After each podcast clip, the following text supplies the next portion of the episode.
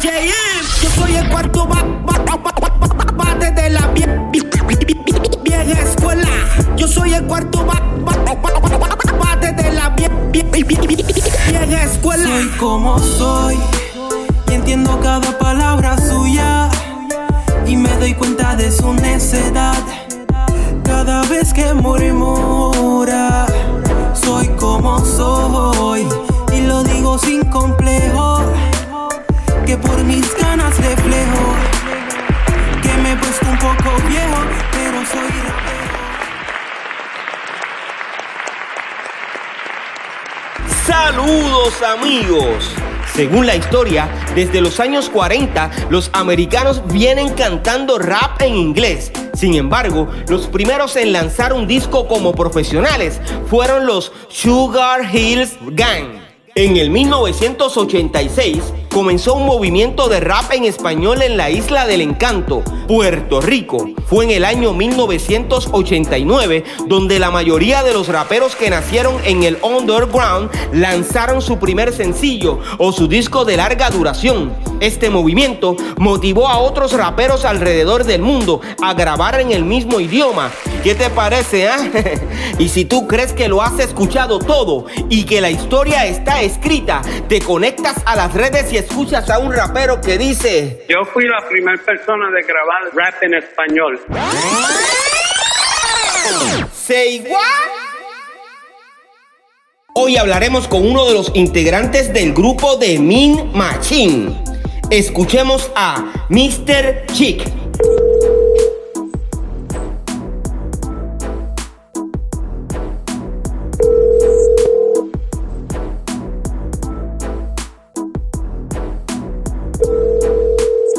¿Y qué? ¿Cómo están? Saludos, Mr. Chick. ¿Cómo se encuentra usted? Muy bien, gracias. ¿Y ustedes? Sí, todo bien, saludo. Eh, le saluda Piro JM. Ah, mucho gusto en conocerlo. Agradecido, ok. Su nombre artístico es Mr. Chick. ¿Cuál es su verdadero nombre? Daniel Rivera. Dani, me llamaban Dani. Dani Rivera, pero el, el nombre legal mío es Daniel Rivera.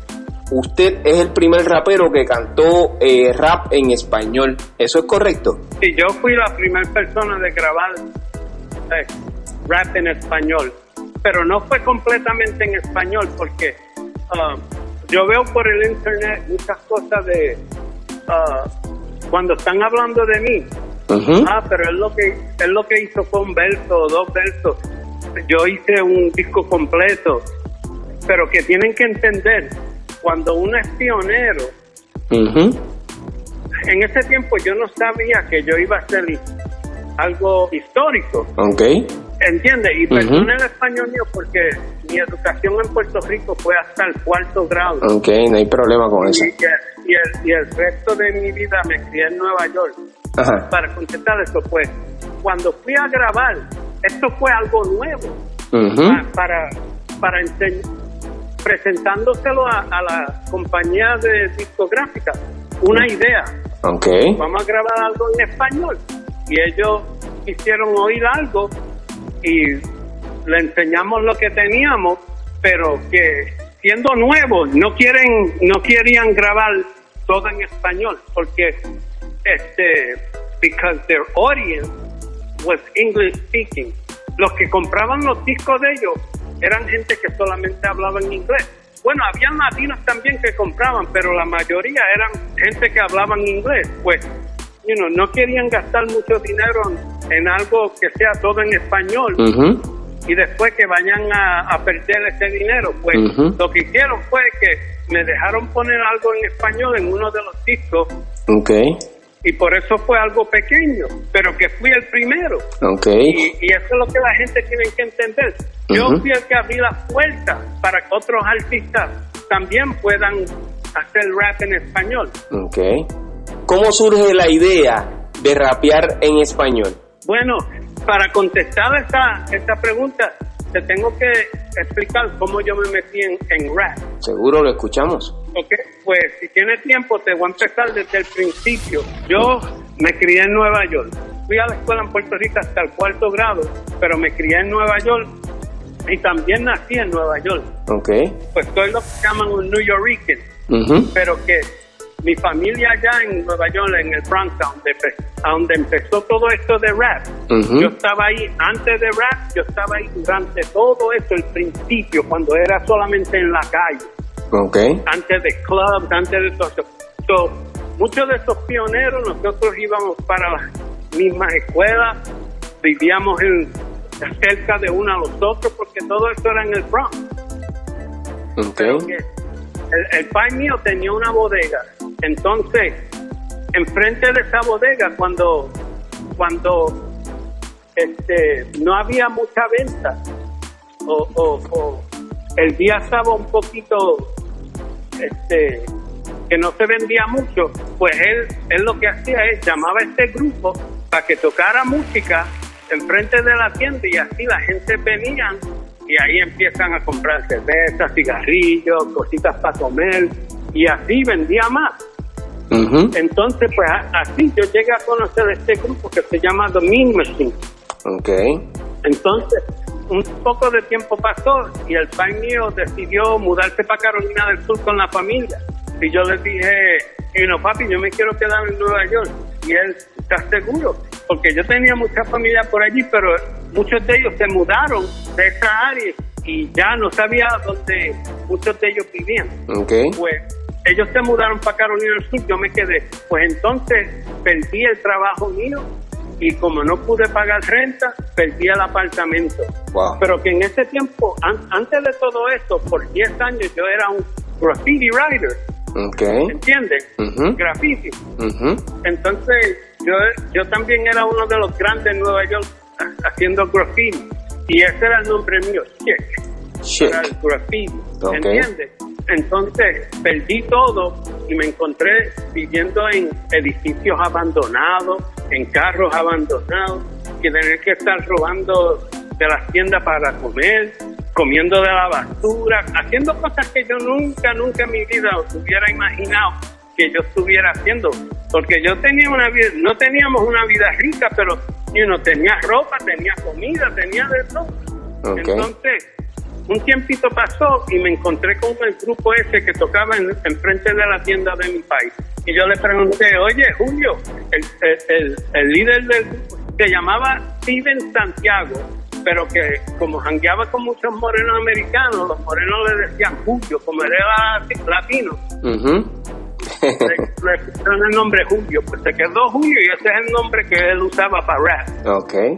Entonces le pregunté, hey, les puedo ayudar a cargar el equipo cuando van a tocar para hacer un par de pesitos, un poco de dinero. Me dijeron, está bien. Empecé a hacer eso los viernes y los sábados cuando tenían show y empecé a hacer un poquito de dinero con ellos, pero todavía vivía en la calle. Wow. Pues entonces, uno de los muchachos del grupo cayó preso.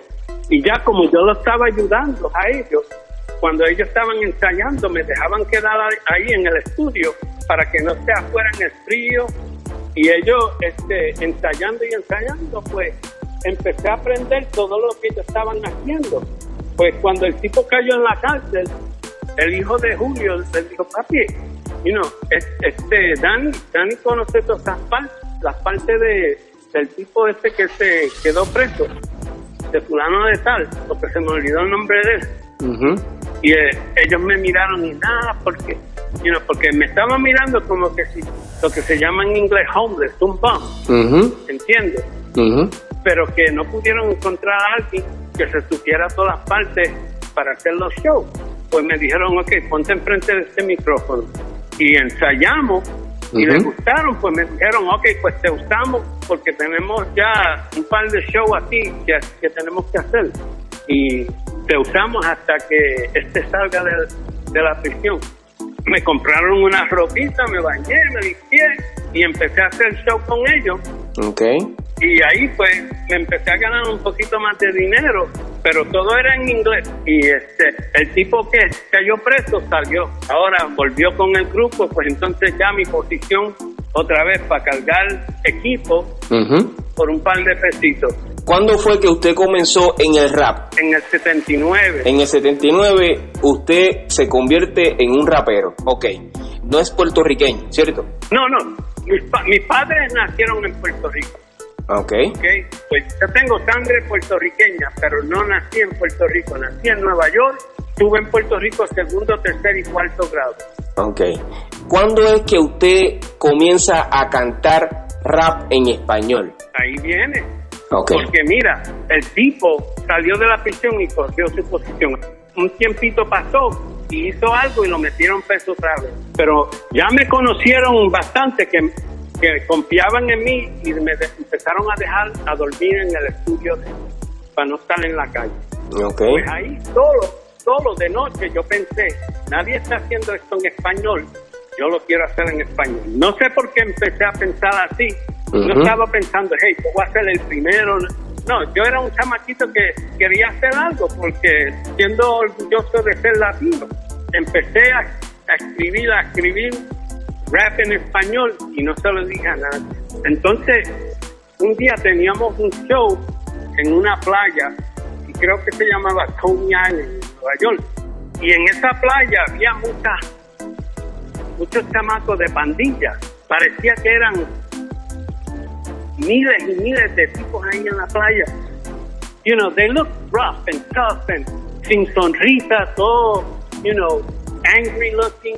And then uh, pensé, man, aquí estamos en este sitio y este no es, este no es mi barrio.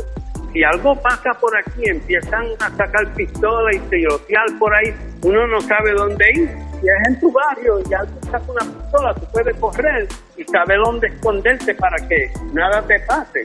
Pero en otro vecindario que tú no conozcas. Y era más o menos mitad moreno y mitad latino el sitio ese. Ok. La gente. Era tiempo de hacer un show y nos pusieron en una plataforma bien alta porque habían tanta gente que cuando empezamos el show, como era lo que yo digo 50-50, mitad hispano y mitad moreno, yo pensé, aquí en esta noche es cuando yo voy a tratar de esta cosa que yo escribí, este, este rap en español. Y no se lo dije a nadie del grupo. Nos fuimos a la plataforma, el DJ empezó a tocar la música, you know, y, y viene el primero, empieza a hacer la partecita de él, el otro, la partecita de él, entonces me toca a mí y yo abro la boca en español, empiezo Wow. a rapear. Y cuando rapeé en español por primera vez, esa gente oyeron rap en español, que cuando empezaron a gritar, eso sonaba como truenos, like, uh, like thunder, como que se hubiera caído un relámpago ahí Wow. y no, esos gritos.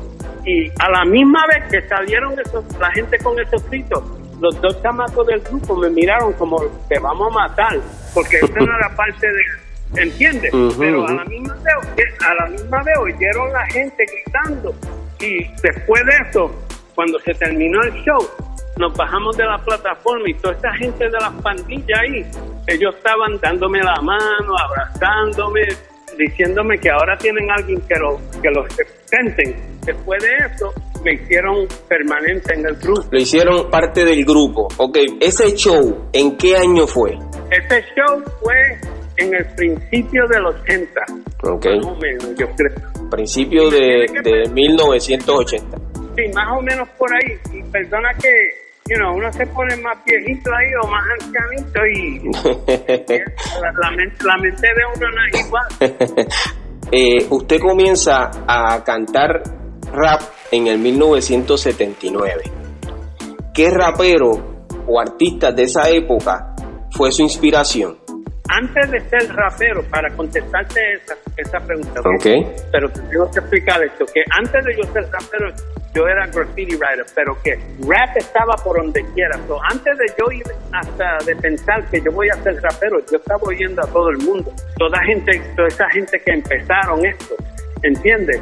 Y Ujú. todos ellos, igual que, y, to- y, y muchos de ellos, igual que yo, como ahora los raperos dicen, hey, este tipo me inspira, yo, yo voy a tratar de hacer algo como este, o, o mezclo fulano de tal con el estilo de fulano de tal, y este va a ser mi estilo, ¿entiendes? Pero cuando uno es primero, o, o es de la primera clase, Ujú, ¿entiendes? Tú no tienes a nadie.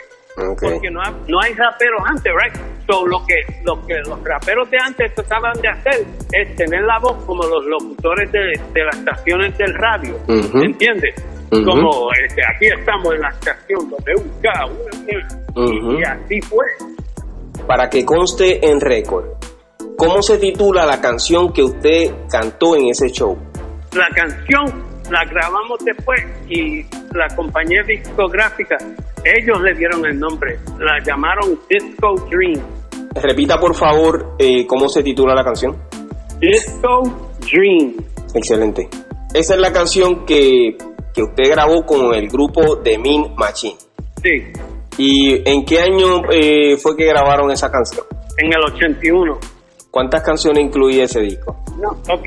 En ese tiempo, los primeros, lo que le grababan eran canciones, porque nadie creía que rap iba a ser algo que iba a durar todo este tiempo. Okay. La gente se creían que eso iba a ser lo que llaman en inglés un fad, algo que viene y se va. Pues no, las compañías nunca te daban contratos para álbumes en ese tiempo, ¿entiendes? Te Okay. daban para canciones solamente. Al ratito después, pues empezaron a hacer álbumes, cuando vieron que esto es más, más que lo que se creían. Okay. ¿Y cuál fue el sello discográfico que lanzó esa canción? se llama Sugar Hill Records, que ellos fueron también los primeros de, de, de grabar el primer disco de rap, que se llama Rapper's Delight, por el Sugar Hill Gang. Okay. Todos nosotros éramos de la misma compañía, Grandmaster Flash, Cool Mo D, Treacherous 3, Funky 4 Plus One More, toda la gente de antes, del viejo tiempo, de la vieja escuela, que era alguien en rap, ellos tenían los artistas, Sugar Hill Records. Esa era la única compañía que estaba grabando rap en ese tiempo, otra más que se llamaba Enjoy. ¿En qué programa de televisión, si alguno, eh, se presentó usted con el grupo The Mean Machine? No, no, en ese tiempo los muchachos que hacían rap no nos miraban como artistas, Ok. ¿entiendes? Los, los músicos miraban a uno como, en inglés se dice, they used to look down on us. Ujú. Los poquitos que están, los poquitos que están en el televisor o algo así, eso fue por chance porque alguien pidió como un grupo Funky Four Plus One More, ellos tuvieron el Saturday, Saturday Night Live porque un grupo este que se llama Blondie no es de rap, era punk rock, pero que ellos ellos llamaron a la compañía Sugar Hill, hey, ustedes tienen unos artistas que nosotros queremos que ellos abran el show aquí para nosotros, pues le mandaron a ellos, pero que show de televisión, Ok. en ese tiempo no llamaban a nadie, esto fue más después, más después, pero en ese tiempo no. Puedo entender que tampoco eh, filmaron ningún video de promoción. No, no, en ese tiempo no habían videos.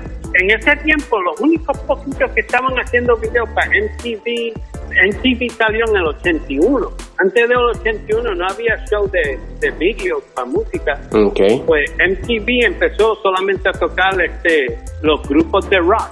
No tocaban este, videos de R&B. Ok, ellos solamente buscaban los grupos de rock and roll. Ok. Tú tocabas otra clase de música, no le importaban. En ese tiempo, si tú eras Michael Jackson, Prince o lo que sea, no te tocaban. Ellos Ok. tuvieron que pelear mucho para tocar a Prince y después Michael Jackson. O sea, el disco que usted grabó con algunos eh, versos en español tampoco sonó en la radio. Oh, sí, sonó en la radio, Ok. Yeah. ¿En qué país? en los Estados Unidos. Ahora, yo personalmente no lo vi en otros países. Con el internet, gente de otros países me han, me han este, made contact with. Por ello es que yo sé que había ese disco lo habían tocado en, en esos países latinos, como Ecuador, este, Venezuela, ah, España. Ok. ¿Usted entiende que eh, sonó en Puerto Rico también? Sí, yo también fui para St. Croix, en los Virgin Islands. Ok. Sí, sí, estaba allí haciendo un show y, y después nos mandaron para Puerto Rico, Ok. y- pero no hicimos show, solamente ah, hablando con el locutor ahí por el radio. Ese grupo de Mean Machine eh, obtuvo algún reconocimiento por el disco que grabaron. No, no, porque lo que pasó fue que, you know, como muchas de las compañías que les roban dinero a los artistas, Ujú. ¿entiendes? Nunca le pagan lo que están supuestos. Pues, Ujú. El más joven del grupo, el más joven del grupo, se llamaba Jimmy, este, estábamos en una estación de radio haciendo una entrevista y le preguntaron, ¿cómo se sienten ustedes andando las calles o, estando en los carros y, oyendo su música donde quiera este verano que está, la están tocando donde quiera? En vez del chamaquito contestar eso, empezó a hablar de el dinero que nos robó la compañía. Pues entonces cuando era tiempo de nosotros regresaban de la compañía de discos, ellos habían oído eso, nos empezaron a gritar, tratándonos como si fuéramos chamaquitos pequeños y ellos, nuestros padres, gritándonos que si no van a grabar más, no les vamos, no les vamos a soltar del contrato, eh, el career de ustedes, ustedes se van a morir. Ustedes como artistas, ahora, ¿entiendes? Ok, el grupo como tal no recibió ninguna premiación. Pero entonces, eh, a usted, ¿Algún periodista lo reseñó por ser el primer rapero en español? Este, sí, muchas. Por el internet tú puedes conseguirlo, este, eh, interviews, okay. entrevistas, okay. entrevistas, este, uh, conoces a, a, Cypress Hill. Sí. Oído de Melo Mayonnaise, tipo que grabó Mentirosa. El hermano de él es de Cypress Hill y, y Melo también es uno de los founding members de Cypress Hill. Pues ellos en una entrevista estaban hablando que este Melo que yo fui el que lo inspiré a él hacerlo en español cuando él vino de Cuba. Él oyó mi disco y, y, y, él dijo, yo quiero ser, él me dijo esto con sus palabras, yo quiero ser como ese, you know, pasaron un par de años y, empezó a, a, meterse en esta cosa que se llama rap, pues, pero que ya había grabado Mentiroso y todo eso como nueve o diez años después de yo grabar. Y cuando lo vi en el televisor pensé, man, ya, finally, alguien cogió este, The Baton y, y siguió corriendo con esto en español y y, ahí fue que me di cuenta que, man, yo fui el primero, ahora este tipo siendo el segundo. You know, ah, él estaba haciendo una entrevista el año pasado y un primo mío dio la entrevista y le dio gracias a Melo Mené por mencionar mi nombre. Porque si alguien viene a donde él y le dicen, oye, tú fuiste el primero, ¿verdad? Él dice, no, fue este tipo, Danny Rivera, Mr. Chick. Él fue. Mr. Chick, Usted graba esa canción en el 1981. Ya en el 1980 eh, sorprendió a su público y a sus colegas rapeando en español. Ok, ¿usted conoce sobre el movimiento del rap en español que se formó en Puerto Rico años después? Mira, unos primos míos vienen de Puerto Rico a visitar y me dan un cassette. Me dijeron, check it out en español. So, esa noche llegué a casa, me di la pista y este era un chamaquito que se llamaba Vico Sí. Okay. ¿Entiendes? Pues entonces empecé a oír y yo, man, este tipo, he's good, you know, este, él es bien bueno en, con esta cosa de rap. Porque cuando yo lo estaba haciendo, y hasta en inglés, en ese tiempo todo era elementary, elementario. No había nada difícil, no había nada, you know, no había técnica, no había, you know, era simple, todo era simple porque eso era el principio, ¿entiendes? Pero ahora todo eso había, it, has grown. y cuando lo vi a él, I was like, wow, esto tan, you know, tan lejos ha llegado esto que el, después, otro, otro tipo, que un amigo mío, DJ, ya cuando yo tenía como 45 años, me estaba mandando CDs, CDs. Oye, te tienes que meter en esto otra vez, mira esto. Hay una cosa nueva, reggaetón, reggaetón, reggaetón. Y no me gustaban, no que ellos eran malos, con las palabras de ellos, pero que no me gustaban el estilo. Hasta que oí un tipo en esto, man, este tipo está, lo que nosotros llamamos en inglés, raw. Este tipo está crudo, ¿entiendes? y, y, era, era este Tejo Caldero. Okay. ¿Entiendes? Este es el mejor que me gusta. Ok. Tú sabes, no, no, no, no he oído mucha música de él, pero la poca que he oído, está, ese tipo está duro. Ok, entonces, eh, si usted es el primer rapero a nivel mundial, le pregunto, ¿de dónde sacaron la idea los puertorriqueños? You know, ellos podían oírlo en inglés, lo podían oír en español, yo no sé, pero que rap empezó en el Bronx. Nadie sabía que eso iba a ser una cosa mundial, ¿entiendes? La misma gente de, de las compañías de discos, el, el industry, ellos se creían que esto iba a venir y- otra vez, pero que nadie esperaba que esto iba a ir mundial, hasta los artistas, porque todos, todos nosotros éramos chamaquitos. Uno estaba contento por oír su, su voz en un disco, tocando por el radio, you know? Porque para ese tiempo eso era para, ¿cómo se dice? Este, los chamaquitos que quieren es buscar las chamaquitas, ser, ser este, el celebrity de los parties, you know? Ujú. Pero entonces, vuelvo a hacerle la pregunta nuevamente. Ok. ¿Usted entiende que lo escucharon a usted? No. ¿No? No sé si me escucharon a mí o no.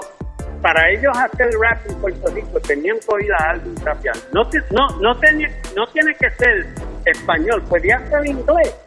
Y ellos también le, le, le podía ocurrir, bueno, esto yo lo puedo hacer en español, porque yo no digo que yo fui el único con esa idea. 20 mil personas pueden tener esa idea a diferentes tiempos. Ok. ¿Entiendes? Ok, es correcto.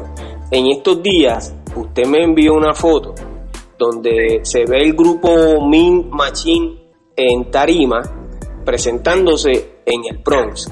Esa presentación, ¿en qué año fue? Esa fue, yo creo que fue a lo último de 1980, yo creo. Tengo una fotografía que voy a publicar cuando publique este episodio.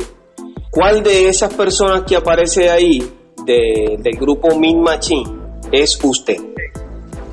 El de la barba.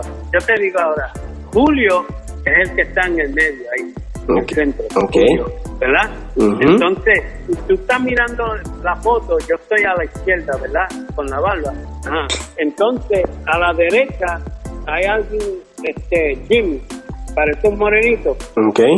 Entonces, el DJ de nosotros está atrás, Mr. Nice, José. Eh, luego de grabar ese disco y haberse presentado en, en- en diferentes partes, eh, obtuvo fama, la fama le cambió la vida.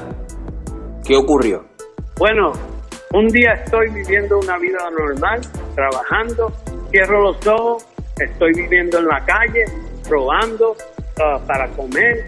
Otro día me despierto, estoy grabando.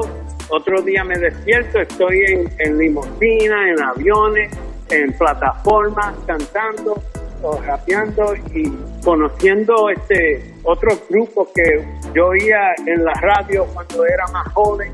Para mí fue algo increíble, porque mira, uno nace y nosotros éramos pobres, no éramos pobres de que, you know, no teníamos nada de comer, pero mis padres no eran ricos, nosotros vivíamos en el Bronx, eso es lo que nosotros decimos en el, en el ghetto. El ghetto, El barrio, sí. Sí, y un chamaquito del barrio y después nunca en mi vida yo yo pensé que iba a estar viajando con gente importante, gente famosa, y no pues eh, yo no puedo decir que en inglés se dice regret, I, I don't regret anything. De esos años que estuvo como rapero, 1979, 1980 y 81, ¿verdad? Ajá. ¿Qué extraña de ese tiempo? Oh, qué extraño. Bueno, los amigos que hice. ¿Sabe algo? Cuando uno es artista, para mí, yo no sé los otros, pero para mí lo peor es estar viajando todo el tiempo, Ok. todo el tiempo viajando. Lo, lo mejor de ese tiempo es cuando uno está en la plataforma cantando o rapeando, porque ese es, el, ese es el tiempo de uno, ese es el tiempo cuando uno goza. Después de eso, uno tiene que meterse en el autobús otra vez, ah, tú, sabes, para viajar para el próximo show, o en el avión, o quedarse en el hotel. So, la vida no es, no es una vida que le gustaría a, cualquiera, porque después de eso uno se enzorra, porque de estar you know, y la cosa es que, que la gente no ven eso, la gente lo que ven es lo- el tiempito ese que, que te hacen gritar y que pero no ven no ven este uno sufre de- sinceramente porque uno está no está con la familia ustedes están con su familia nosotros tenemos que estar haciendo show Ujú. ¿entiendes? So, e- esos tiempos importa, importantes que, que uno está supuesto a pasar con la familia los cumpleaños to- todo eso uno los pierde Ujú.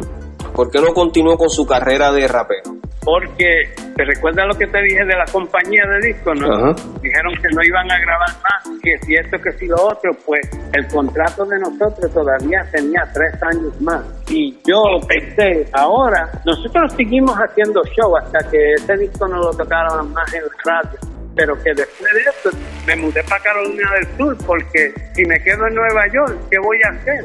Ya toda mi familia se mudó de ahí. Yo no quería estar esperando tres años para tratar de grabar otra vez. Cuando llegué a Carolina, tú sabes, empecé a, a escribir canciones de, de rap, pero cristianas. Pero que en el 83 empecé a escribir canciones cristianas, pero que entonces nadie quería grabar, porque en ese tiempo nadie, nadie estaba haciendo Christian rap. Nadie quería coger un chance eso se fue, vino y se fue. Y, y nunca hice nunca hice nada más. Eh, ¿Y qué fue de la vida de eh, sus compañeros de grupo?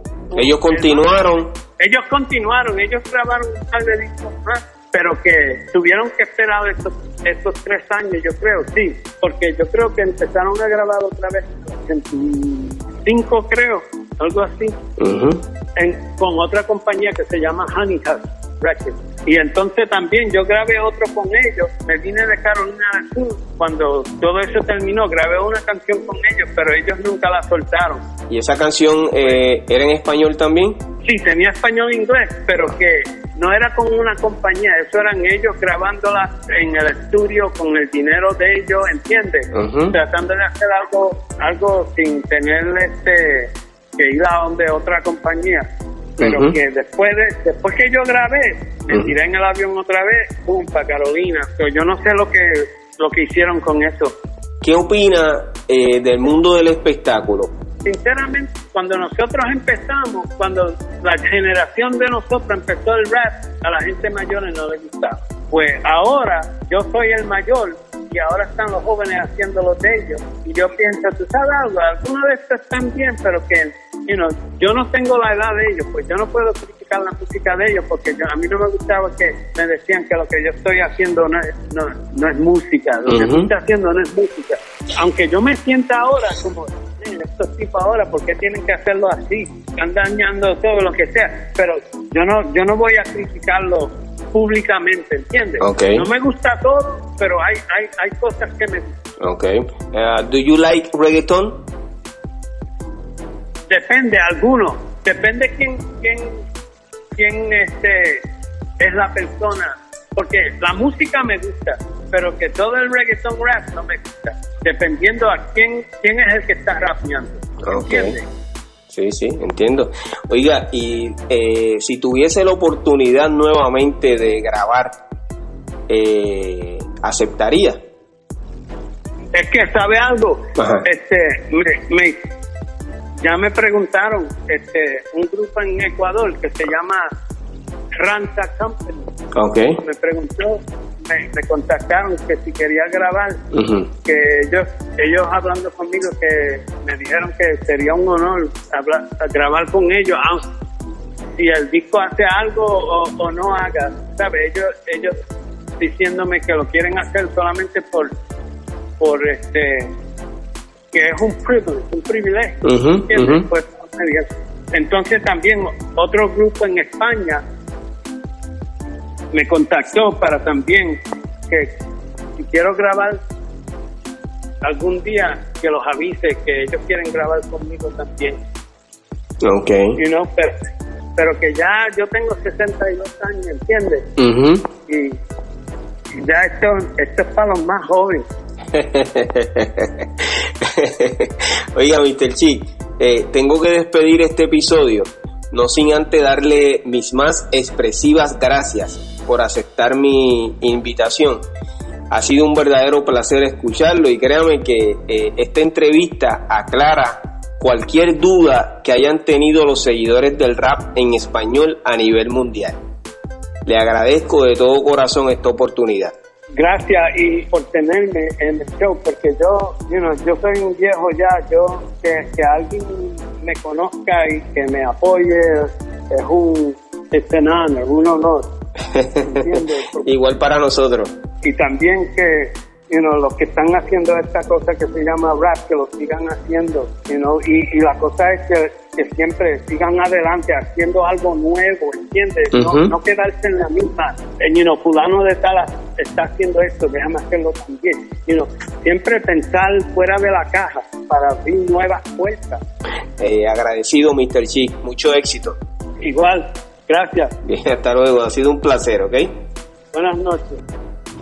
Escucharon la historia de Mr. Chick, quien inspiró a raperos como Poro Rock Blaze del grupo Latin Empire, Mellow Man Ace y a otros raperos que escucharán en los próximos episodios. Yo soy Piro JM y este es el episodio número 8 de Piro a lo Natural. ¡Oye! Bomboncitos de menta para que se entretengan.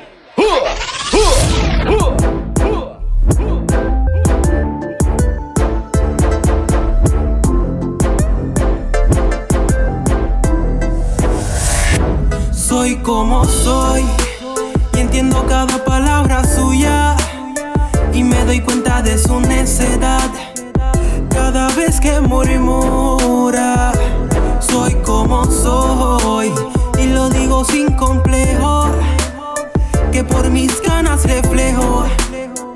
Que me he puesto un poco viejo pero soy rapero